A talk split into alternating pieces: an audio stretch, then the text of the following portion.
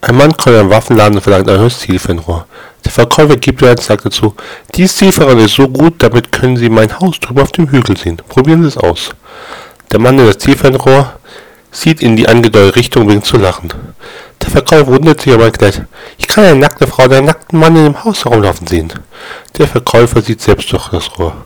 Dann gibt der Mann zwei Patronen und macht den Vorschlag. Sie bekommen die Zielfernrohr umsonst, wenn Sie dem Mann den Schwanz abschießen und der Frau den Kopf.